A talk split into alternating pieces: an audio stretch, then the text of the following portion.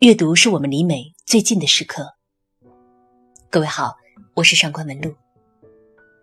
对于所有人来说，婚姻都是人生中一件非常重要的事情。我们会认为婚姻代表着爱情的承诺与回答，是一段感情最终极的表现形式。所以，婚姻总是备受祝福的，就像所有人恭喜你收获爱情的圆满一样。但事实上，人们的情感并不由法律身份决定，婚礼。不是故事的结局，甚至不是阶段性的胜利，只是在你们相爱的过程中发生的一个事件。唯一不同的就是，从此以后你们的命运将被捆绑在一起。就算离婚以后，对方的身份也是前夫或前妻，而不是变回一个陌生人。可以说，婚姻是项必须二人合力完成的人生必修课。它的本质是找一个相处最融洽的舍友，而不是最棒的恋爱或者性交对象。由李银河提出的开放式婚姻，如今已经被很多夫妻默许。开放式婚姻的意思就是继续保持法律层面的婚姻关系，但是在生活中互不干涉各自的生活，就相当于在法院看来你们仍然是夫妻，但是你们放对方自由，双方都公开出轨。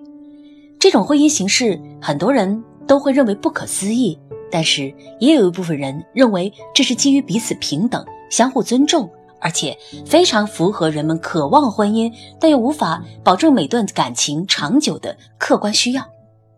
就算今天看来这种关系是非常不可思议或者有违道德的，但是它确实是根据社会发展应运而生的。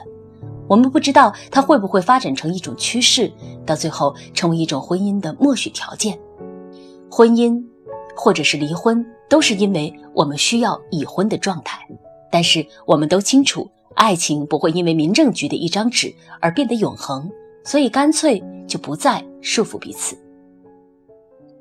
但是如果说开放式婚姻姑且算是一种基于尊重与自由的选择，那么其余很多的婚姻潜规则。就是单纯因为欲望的需求而诞生的，比如换妻。网上流传的换妻是指两个男人交换妻子，在一起生活或谈恋爱。有些交换妻子甚至会居住在一起，一边拥抱着别人的妻子，一边看着自己的老婆和别的男人花前月下。换妻行为其实并不算什么猎奇，在。东野圭吾的小说《湖畔》中就讲述了一群学生家长之间集体参与换妻的行为，而在中国也有类似的社群，介绍渴望玩换妻的夫妻互相认识，属于另类的婚姻介绍所。还有一种是网上被曝光过很多次的介绍妻子卖淫，这样的行为多存在于男方性功能障碍的家庭当中，男方为了向外界隐瞒自己的疾病。于是不得不结婚，而为了发泄性欲，男方会自己牵头介绍嫖客与自己的妻子相识，即使到了警察那里，也顶多算是婚内出轨，无法认定卖淫。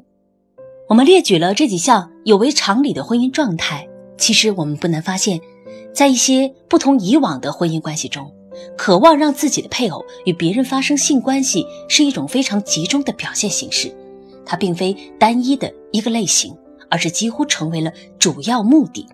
那么这种现象到底意味着什么？这样的夫妻是变态吗？我们一起走进青山七惠的小说《快乐》，来通过婚姻这一主题探寻人类欲望的本质吧。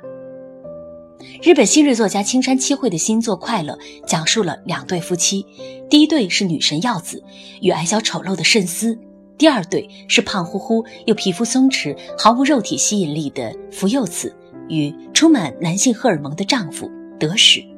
小说的精彩之处就在于，他将四个人的心理活动刻画得极其细腻，下笔之处干净利落、狠厉，将那些看似隐晦朦胧，实则熊熊燃烧的欲望放大、破开，撕下人们最后一块遮羞布。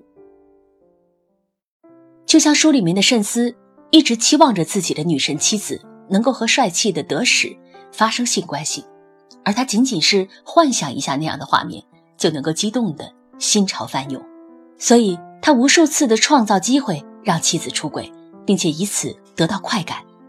对于慎思来说，他最看重的才不是妻子对爱情的忠贞，恰恰是妻子对其他男性致命的吸引力。这样，其貌不扬的慎思就找到了心里的满足。越多的人沉醉于耀子的美貌，就越能够衬托出拥有耀子的他是多么成功。这是让他摆脱肉体自卑的灵丹妙药。所以，他与耀子做爱的时候总是提不起精神。他的快乐不是性爱，而是通过别人与妻子的性爱来证明自己的成功。而另外一位帅气的丈夫德使拥有强烈的食欲，这也是一种欲望的转移。福佑子其实很喜欢丈夫旺盛的食欲，男性的吃饭能力也隐喻着性爱的能力，所以这也会让她有一种向外界炫耀丈夫强烈的性需求的满足感。福佑子与慎思不同，她并不希望通过丈夫的出轨来证明自己。对于福佑子来说，快乐就是拼命地爱着丈夫，甚至到达了一种极度纯真，反而让人不寒而栗的地步。而女神耀子呢？她与德使确实有过前世，在他们都很年轻的时候，耀子的第一次性交就发生于一条后巷，但是德使对此全然忘却，因为长期受到女人骚扰的德使早就对女人这东西无感了。可是耀子还记得，所以他幻想着自己与胖乎乎的福佑子一同落水，德使会毫不犹豫地救起自己。即使德使不记得他与耀子曾经的关系，但是当他看到耀子的时候，也不免在幻想：如果能脱掉这女人的衣服，他会是一种什么样的反应呢？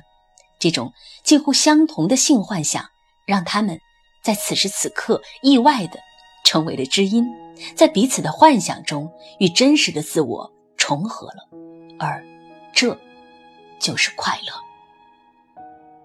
我们在阅读《快乐》这本书的时候，并不会因为书中对欲望的描述而产生强烈的不适感。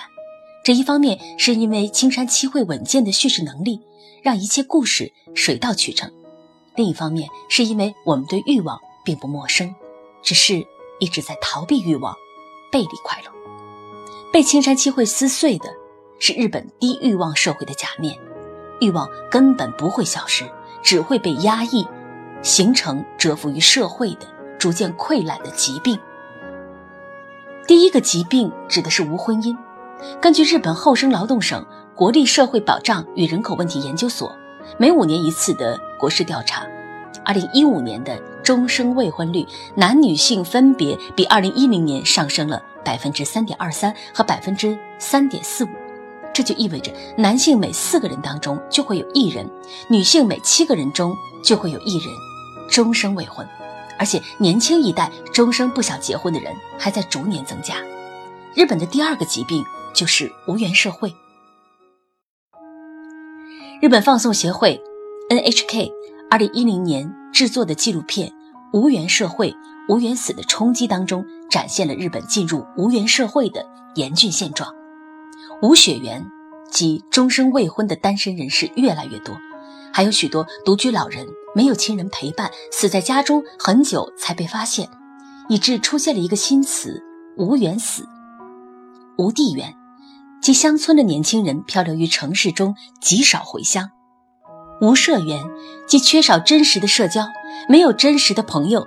越来越多的人依靠手机和互联网与不见面的人交流，人们日益沉溺于一己之内心，他人、社会乃至世界。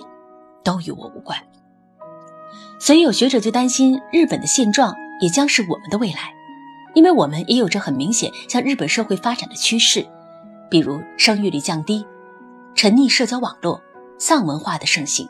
虽然不像日本那般形势严峻，但是我们也在各种消费降级、恋爱降级、佛系人生中变得收敛欲望，戴上假面。北京有三百万人在假装活着。尽管这句话有着很明显渲染焦虑的意图，但是也不得不承认，这也是一种警告。我们已经有太多人戴上了快乐的假面，丧失了真我。有时候知足并不能长乐，快乐需要不断满足无休止的欲望，又不断产生新的欲望。欲望就是本我的表现形式。乔布斯渴望改变世界，而小女孩只渴望一条裙子。这并无本质上的差别。我们渴望什么，我们就因什么而存在。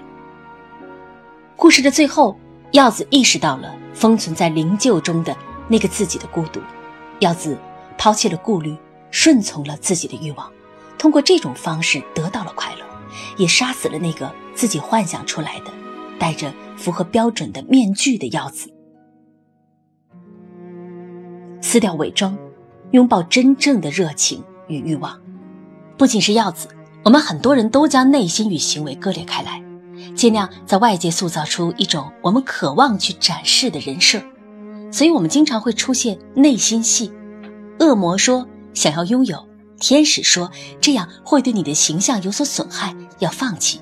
但其实我们都知道，即使所有电视剧都把内心的欲望以黑暗的形式呈现出来，能令我们快乐的，也不是虚伪的天使，而是欲望的恶魔。当我们一味的考虑我应该是什么样子的时候，就忘记了听从内心的安排。记住。我快乐是什么样子？快乐是青山七惠真正意义上的成人之作。作品从青涩到成熟，从懵懂到深刻。青山七惠在快乐的表象之下，书写的是被压抑已久的欲望巨兽，是对整个社会不留情面的外科手术。愿我们能够在术后获得新生，与欲望和解，找到真正本我的快乐。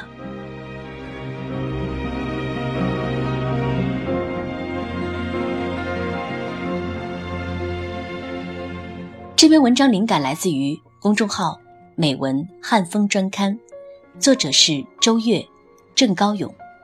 对文学感兴趣的朋友可以关注这个公众号。如果你想查看今天节目的原文，请到微信上搜索公众号“上官文露读书会”。阅读是我们离美最近的时刻，让我们共赴一场美丽的约会。今天的读书就到这儿，下期再会。